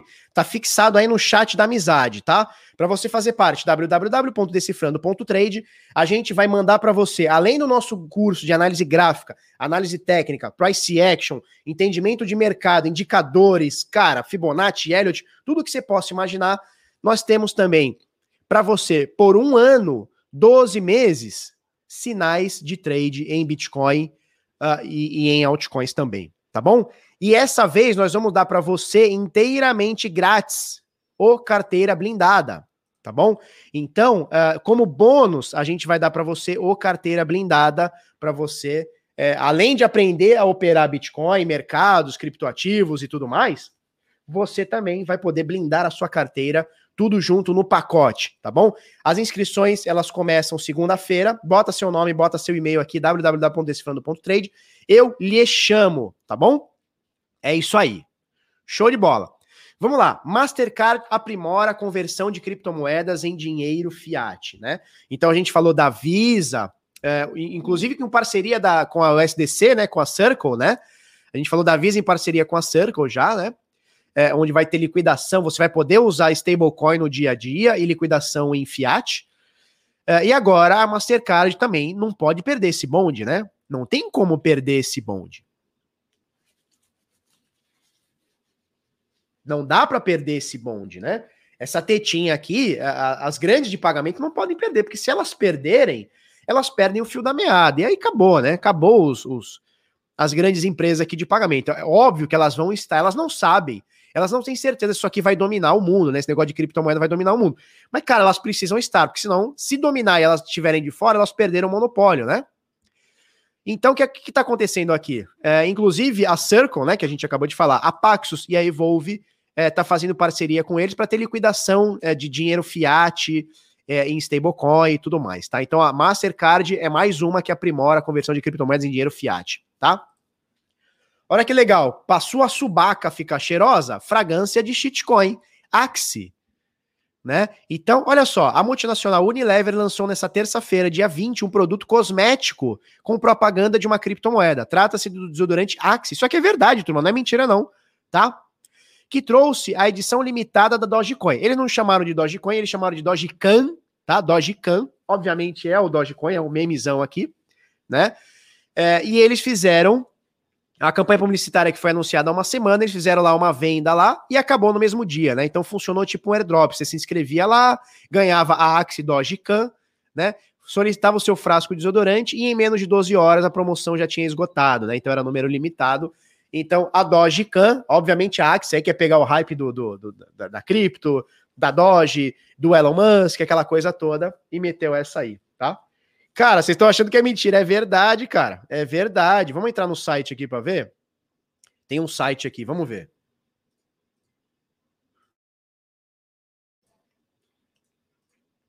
Rapaz, minha internet tá ruim, hein? Ah, acabou, olha lá. Acabou. Sorry, people. A Doge Cans acabou. Já se foi. Já se foi, tá? Então, o site da Axie, cara. É o site da Axie, é verdade. Esse bilhete aqui é verdade. Esse tijolo aqui é verdade. Você poderia comprar, ter comprado aí ou ter recebido uma garrafinha para você ficar com o teu chuvaco com fedor de shitcoin, tá? É isso aí, cara. Notícia aqui do Bit Notícias. É isso aí. Olha que legal isso aqui. Pesquisa: 70% dos investidores institucionais querem criptomoedas. Olha que legal, né? Então, a pesquisa a gente comentou ontem, né? Tanto no Instagram quanto lá no nosso no nosso canal exclusivo do, do, do Telegram. Inclu se você quiser acessar o nosso canal exclusivo do Telegram, aqui, ó, arroba, a gente falou isso aqui da Fidelity, né? É, arroba bitnada. Digita aí, cara. Vem no Telegram, digita assim, ó, arroba bitnada. Digita aí, arroba bitnada, você entra aqui no nosso Telegram, alright? Deixa eu ver se eu pego aqui o link. Ah, não, esse aqui é outro link. Mas é arroba bitnada, cara. Arroba bitnada aqui no Telegram. Cola com nós aqui. Todo dia a gente tem 6.500 amigos aqui, bitloucos aqui. E ontem a gente colocou isso aqui, né? 71% dos investidores institucionais planejam comprar criptomoedas, né? É, notícia aqui do Blockworks, que foi replicada pelo Criptofácil, né? É, 70% de investidores institucionais querem criptomoedas. É uma, é uma matéria do Fidelity, né? Da Fidelity. Fidelity. Os caras não gostam que eu fale inglês, porque eu falo mal, né? Aí o cara, quando é ruim, ele tenta é, falar inglês direito, né? Fidelity. Mas é tudo mentira, não sabe nada, sabe nem falar o português, né? E eles fizeram um levantamento é que 70% dos investidores institucionais querem comprar cripto. E assim, isso era um medo da galera, né? Isso era um medo do investidor institucional. Por que, que o, a, a turma tinha medo? Porque é o seguinte, cara, o negócio é muito volátil, né? E se o negócio é muito volátil, cara, você é louco, eu vou deixar meu dinheiro. Um negócio que um dia vale 10, no outro dia vale 4, no outro dia 15, no outro dia 3, né? Só que o investidor institucional, ele tá chegando a uma conclusão que é o seguinte. Ele fala, cara, legal, né? Legal. O meu, o meu o, é muito volátil para cima, é muito volátil para baixo. Mas no longo prazo, essa porra aí tá valendo bem, né? Tá valorizando bem. Pô, o negócio era mil dólares um dia, foi ver a 20, aí foi ver a 4, depois 60, cara. É uma volatilidade interessante, né? É ruim para quem quer fazer lucro, ou enfim, precisa do dinheiro no curto, curtíssimo prazo, né? Médio prazo. Agora, cara, se eu posso deixar lá um percentualzinho do meu dinheiro lá, 1, 2, 10% do meu dinheiro, e eu não preciso Cara, eu tenho muita grana, não preciso desses 10%, 5%, 4%, 15%. Cara, por que não? Por que não? Por que não, né? E aí o cara quer pegar essa volatilidade, porque esses 10% que ele coloca lá, que ele aloca lá, pode virar 20, pode virar 15, pode virar 30, pode virar 40% do dinheiro dele. Então é um dinheiro que o cara gosta de arriscar e ele já percebeu, né? O mercado já percebeu que o mercado, é, que o Bitcoin está sempre valorizando, apesar das, das, fases de queda de 50%, 60%, 70% é, que duram aí, tá? Interessante. Olha a outra aqui, FTX é, é, é, em bolsa, 900 milhões em rodada de crédito. E hoje tem um valuation, né? Tem um valor de 18 bilhões de dólares. Cara, essa, essa exchange ela foi criada em 2018. O bagulho não tem dois anos e já vale 18 bilhões com B, tá? De dólares. Então eles eh, fizeram uma, uma rodada de arrecadação aqui de grana, foram 900 milhões de dólares, quase um bilhão, né? De 60 investidores. Os principais investidores foram a Sequoia Capital, a Paradigma e a Coinbase Ventures, né? É, arrecadar aqui 900 é, milhões de dólares. Lembrando que o Giselo e a Gisele Bündchen fizeram uma compra, né? É, viraram sócios, né? Ou acionistas, né? Seria o nome certo da FTX também, tá? Na verdade, não foi 2018, não. Foi 2019. Tô falando besteira. Foi 2019. Faz dois anos que os caras têm a, a corretora e já vale impressionantes 18 bilhões de dólares, né? É, fala aqui na matéria que eles atingiram um milhão de usuários, é muita coisa, né, cara? Um milhão de usuários, é muita coisa. Um milhão de usuários. E eles não pretendem comprar um banco. Ai, meu Deus, eles não pretendem comprar o Goldman Sachs. Olha só que pilantragem. Aí é tirar onda, né? Eu compraria o banco, cara. Eu compraria. 18 bilhões, eu compro a porra do banco, foda-se. Ah, eu tô rico mesmo, compro o banco né? Então é isso aí. Então é isso aí. É, alguém perguntou, deixa eu achar aqui, o iMaster Design, ele pergunta se o mercado Bitcoin é uma corretora. Sim, é uma corretora. É seguro deixar lá? Não. Nenhuma corretora é seguro você deixar, tá? É, como é que eu entendo corretora, design? iMaster, o que, como é que eu entendo corretora? Corretora, ela é uma empresa, tá? Uma startup, chama como quiser, que vai te ajudar a intermediar a compra e a venda. Tá? Então, porra, eu quero vender, você quer comprar, eu não te conheço, você não me conhece, cara, onde a gente vai? A gente procura uma, uma intermediária, que no caso é a corretora. A corretora nada mais é do que uma intermediária. A corretora é uma intermediária, né? Ela está fazendo essa intermediação e vai ganhar por isso, tá? Então toda corretora vai ter seu saque, a sua taxa, algumas uma taxa um pouquinho maior, algumas uma taxa um pouquinho menor, mas toda corretora vai ter lá sua taxa, né? É o que eles ganham. Só que para fazer a custódia, eles não ganham nada. Então, por exemplo, é, eu, eu, vendi, eu comprei Bitcoin, né? Fui lá, botei mil reais, comprei Bitcoin. Eles vão ganhar um percentual, sei lá, 1%. Vou chutar aqui, eu não sei quanto é o mercado Bitcoin.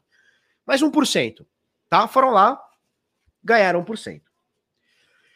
Quando eu deixei lá, quando eu deixei custodiado lá, sabe que eles ganharam com isso? Zero, nada. Eles não ganham nada. Na verdade, eles têm custo por deixar o dinheiro lá.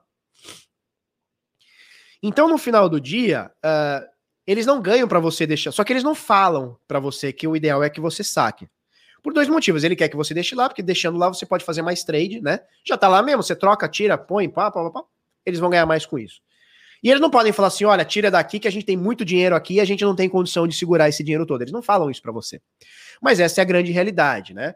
É, corretora, ela serve para você fazer tua compra, fazer tua venda. Custódia, eu, eu indico você ter sua própria carteira eu indico você ter sua própria carteira. Tá? o Vitor Santana diz: os papéis higiênicos vão fechar com a Shiba Inu, tá sabendo? Cara, olha, a molecada é sacanagem? É, é, capaz de ter isso aí, cara. É capaz de ter um meme desse tipo aí, cara. Não duvido, não, viu? Não duvido. Então, turma, é isso. No final do dia, tem a sua própria carteira. Você quer me ajuda com isso? Eu tenho o treinamento chamado Carteira Blindada, tá? Se você assinar o Decifrando Trade com a gente na segunda-feira que vem, tá? A gente vai abrir inscrições na segunda-feira. Eu vou dar para você o carteira blindada de bônus. Falou? É isso aí, tá?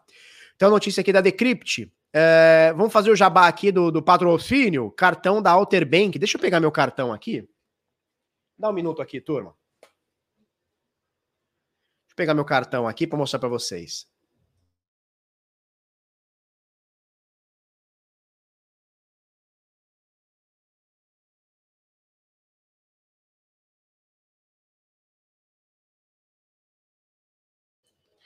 Ó, esse aqui é o cartão da Alter Bank, tá? Esse aqui é o cartão que você pode creditar com Bitcoin e gasta no comércio, cara. Você vai comprar um tênis, vai no açougue, vai, sei lá, cara, no cinema, você vai passar em reais, você vai passar em reais, né? Um cartão Visa, ele é de aproximação também, é bom que não precisa nem passar o álcool no cartão depois, não precisa nem encostar, né? Tem, tem aquela parada que se organizar direitinho, ninguém nem se toca, não tem essa, essa parada? Cara, se organizar direitinho, todo mundo transa, ninguém nem se toca, né? E a gente tem aqui esse cartão, você pode usar, gastar os seus bitica da massa, você pode gastar os bitica. E o carinha que vai aceitar, cara, o carinha da padaria, ele não precisa gostar de Bitcoin. Ele vai aceitar real, tá? Então tem esse cartão aqui, eh, se você quiser. se você quiser, o link tá aí na descrição, cartão da Alter, tá? O vermelhinho uh, tá na descrição aí, tá bom?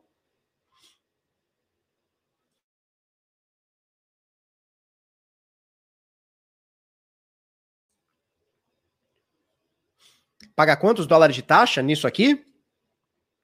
Cara, você vai pagar a conversão. É como se você estivesse convertendo da, de uma corretora, né? É tipo um, um P2P nesse sentido. Funciona em Portugal? Cara, eu não sei se eles liberam para portugueses. Mas se você for um brasileiro que estiver em viagem em Portugal ou fazer uma compra virtual, né, via internet, ele é internacional, então funciona. Agora, eu não sei se eles ofertam para português, não sei, teria que tirar essa dúvida, tá? Ele é internacional, ele é internacional, mas eu não sei se eles enviam aí para Califórnia. Ou é Canadá? Canadá, né? Eu não, eu não sei se, ele, se eles enviam aí para o Canadá. Mas se você for um brasileiro, tirar ele aqui, você pode usar lá, tá? Mas aí tem o lance da IOF, né? Vinícius Moreno, pergunta interessante: qual a vantagem de gastar em cripto? Cara, a vantagem é você dar usabilidade para cripto. A cripto não é sobre pagamento, sobre tirar o intermediário, sobre você, sobre liberdade, sobre você fazer o que você quiser com o seu dinheiro? Eu já, Henrique, eu já dei essa sugestão para eles, tá? Eu já dei essa sugestão para eles. Eu já dei essa sugestão, eu já dei a sugestão de Lightning Network, já dei a sugestão é, de ir para El Salvador. El Salvador, tá? Então, qual que é a vantagem de pagar em cripto? Cara, você dá usabilidade para o dinheiro, não é, não é sobre isso. Senão você vai ter um ativo só especulativo. Tá tudo bem se a tua ideia é essa, tá? Mas, cara, a gente tem que dar usabilidade. Não tem que dar usabilidade, querida? Tem que usar o Alter Bank ou não tem que? E Bitcoin tem que usar ou tem que guardar? Tem que usar ou tem que guardar? Tem que usar. Tá bom. Diga. Eu vou acabar agora. Por causa de quê?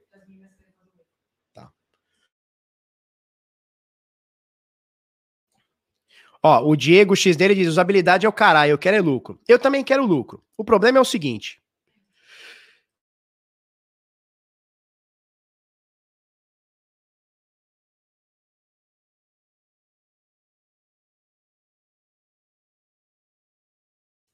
O problema é o seguinte, Diego. Dei uma espirrada aqui, eu mutei o microfone. O problema é o seguinte, Diego. O problema é o seguinte. É, para o Bitcoin subir bastante, subir bastante, bastante, a gente precisa também de usabilidade. Então a gente precisa mostrar para a galera que o Bitcoin ele não é só um ativo especulativo. Então, quanto mais você, eu e todos nós usarmos, quanto mais todos nós usarmos o Bitcoin, quanto todos nós usarmos, mais ele vai valorizar. Sacou? Então, assim, quanto mais você usa, eu, você, todo mundo aqui, quanto mais a gente usar Bitcoin, mais ele vai valorizar. Mais a gente está divulgando isso para outras pessoas. Por quê? Porque toda vez que você chegar num comércio e falar assim, ó, oh, você aceita Bitcoin? Você já sabe que a resposta é não. Raríssimas vezes alguém falou que sim, raríssimas. Foi aqui numa loja de brinquedo que já fechou. já fechou em Santos. Foi num restaurante em São Paulo. Uh, talvez em um outro lugar. Mas foram raras as vezes que o cara falou, aceito passa essa porra aí. Foram raras as vezes. Só que toda vez que eu chego num lugar, toda vez, eu, eu já é de praxe. Eu puxo o cartão, a pessoa, débito ou crédito? Eu falo, você aceita Bitcoin? A maioria das pessoas fala assim, ai, não sei o que é isso. Eu acho que é algum vale cartão, vale, vale ticket de refeição e tal. Ah, não. Mas quando eu falo isso, e se você fala, pô, imagina, você vai na farmácia, a pessoa escuta a caixa lá da farmácia, o caixa lá da farmácia escuta 10 vezes no dia, aceita Bitcoin? Pô, ela vai levar pro gerente, falou, ó, tem tem um pessoal aqui perguntando sobre Bitcoin. O gerente vai escutar isso duas, três vezes, vai levar para o superior, que vai levar para o dono e falar, cara, se tem essa demanda por aceitar Bitcoin, eu também vou aceitar. Então, a gente pedir para pagar em Bitcoin, não é que você vai pagar em Bitcoin. A maioria dos lugares não aceitam. A gigantesca, 99,9% dos lugares não aceitam. Mas quando você fala isso, você tá, ó, você tá plantando a sementinha do mal. E se você está plantando a sementinha do mal, é, é, capaz de que eu, você, todos nós. Cara, tem 900 bit loucos aqui. Cara, se todo mundo começar a fazer isso, ó, ó o movimento para cima. Todo mundo falando do tal do Bitcoin, Bitcoin, Bitcoin, Bitcoin. Cara, o seu Zé da padaria vai falar: Cara, se eu não, te, se eu não aceitar esse tal de Bitcoin, eu vou perder pro outro Zé da padaria, o Manuel. O Manuel vai ganhar de mim, porque o Manuel vai acabar aceitando, porque tá todo mundo pedindo. Então vai da gente é, essa usabilidade ela vai da gente. Quanto mais usabilidade a gente tiver, mais o Bitcoin vai. Faz sentido o que eu tô falando, turma? Quanto mais usabilidade a gente tiver, mais e, e, e mais aceitação a gente tiver, mais o Bitcoin vai valorizar. E isso a gente acaba criando a demanda. Agora, se todo mundo pegar o Bitcoin em carteira e esperar para subir, é o que tá acontecendo? Tá, tá acontecendo, mas aí a gente perde um pouco do sentido. Tá tudo bem. Tá tudo bem. Se você chegar e falar assim, Felipe, eu não quero gastar Bitcoin por nada. Tá tudo bem, é sobre liberdade, você faz o que você quiser. né? É sobre liberdade. Não, não vou ficar falando, não, você tem que usar Bitcoin. Não, cara, é sobre liberdade. Faz o que você quiser com o seu dinheiro, tá? É, mas eu gosto de usá-lo. Sempre que eu tenho oportunidade, eu uso. Eu uso quase todos os dias com o Walter Bank. Tá bom? Olha que legal. Em Sorocaba já tem umas lojas aceitando. São pouquíssimas, né? Mas existe sim, né? Luiz Felipe Cavalcante de Melo. Será que agora vai? Xará? Não sei, hein? Ó, o cripto, o Rio Cripto Tour Turismo, ele aceita, ó, o nome do, da empresa é Rio Cripto Tour. Você tá no Rio de Janeiro, quer comprar um, uma passagem, pumba, compra com Bitica, compra com Ethereum, porque eles aceitam, né? Então é sobre usabilidade. Aí o que acontece? Porra, o Rio Cripto Tour tá começando a vender passagem pra caralho. A CVC vai chegar e vai falar assim: opa, o que, que esses loucos aí estão crescendo com tal de criptomoeda? Vamos aceitar também. Olha que boom que a gente faz. Então começa com caras. Começa primeiro com a gente querendo a usabilidade. Porque se a gente não quiser usar, não tem sentido o Rio Crypto Tour existir, concorda? O cara vai ficar sentado lá, ninguém quer pagar com Bitcoin. Agora, quando eu quero usar, o cara fala: opa, tem gente querendo usar, vou ter a minha empresa, olha que legal. Aí o concorrente já fala: cara, esse maluco aí do Rio Crypto Tour tá vendendo um monte de passagem para Disney em Bitcoin. Se eu não fizer isso, eu tô perdendo, eu tô perdendo o jogo também. Então, cara, é, é uma bola de neve para frente. E, e, de quem parte essa bola de neve? De nós. Os bitcoiners, os criptocoiners. Né? Parte da gente. Ou a gente vai ficar esperando de braço cruzado que um dia a CVC fala assim: não, Agora vamos aceitar Bitcoin. Pode acontecer? Pode, como vem acontecendo com alguns poucos. Mas, cara, se a gente não criar demanda, essa demanda não vai existir. Se essa demanda não vai existir, por que, que a, a, a, a CVC vai querer se importar com isso? Ela está se importando com o ESG lá, com o, o, movimento limpo, né? O Bitcoin, o Bitcoin não, a energia renovável, que é a bola da vez. Agora, se a gente força que a gente quer pagar em criptomoeda, cara, a gente chega lá. Depende de nós. Depende de nós. Se já foi ou ainda é criança. Não tem essa música? Depende de nós, cara. Isso aí, Diego. Vamos nós então. A Isa tá aqui embaixo da. A Luísa tá embaixo da, da mesa aqui, ó. Dessa aqui, ó. Ela se escondeu aqui. Então é isso, turma, depende da gente. Então, chegou hoje na padoca, ô, seu Manuel, tudo bem, aceita Bitcoin? Ele vai falar, rapaz, não sei o que é Bitcoin, mas vou ver. Não aceito não, mas vou ver. Mas tu, tu, ó, tu planta aqui, ó, é cringe, né? Foi cringe, foi cringe. né? Foi cringe. Mas, cara, tu vai plantando a sementinha aqui, tá? Ixi, Maria, já chegou? Já chegou, já chegou. Fludando. O Estado vai à loucura, o Estado vai à loucura. A padaria só aceitada. Turma, é isso aí, cara, é isso aí. É, para você se inscrever no Decifrando, teremos vagas abertas segunda-feira. www.decifrando.trade, o link tá aí na tá aí na descrição. Vamos que vamos. É, não pode perguntar se aceita shitcoin. Pensou, tu fala assim, aceita Bitcoin? Aí o seu Manel da padaria fala, Bitcoin não, mas a gente aceita XRP. XR, eu prefiro XRP. Aí, aí fudeu Goiás, né? Aí fudeu Goiás. Já chegou o disco voador. É isso aí, cara. É isso aí. É isso aí, Rogério. Vamos divulgar.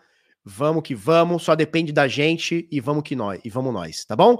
Se você, ó, agradeço aí os mais de 900 bit, bit loucos que estão aqui conosco. Se você gostou desse vídeo, Curte, comenta, compartilha com os amiguinhos, inscreve no canal, coisa no sininho, vamos que vamos, vamos pra cima. Amanhã estaremos aí no mesmo bate-horário, no mesmo bate-canal. Vamos que vamos, dia 5 eu tô no podcast lá com Augusto Bax, Marcelo Paz e Caio Vicentex. Vamos que vamos, o bagulho é crazy, é nós.